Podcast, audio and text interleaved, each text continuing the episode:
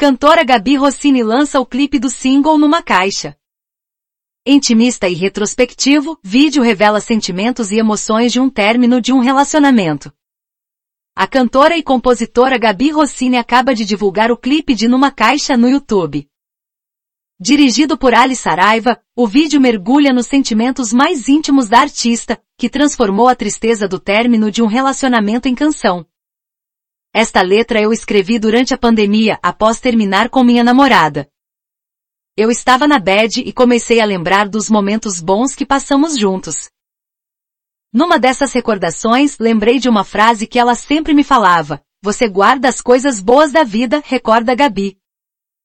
De acordo com a cantora, as boas lembranças devem prevalecer sempre. Por isso revisitou momentos que estavam numa caixa. As emoções encontradas ditam o enredo do clipe.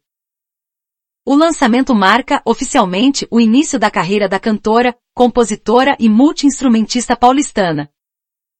Com produção musical de Matra, que já trabalhou com artistas como Clara Valverde, Gabi Lins e Thiago Leal, a faixa Numa Caixa, é do gênero Nova MPB.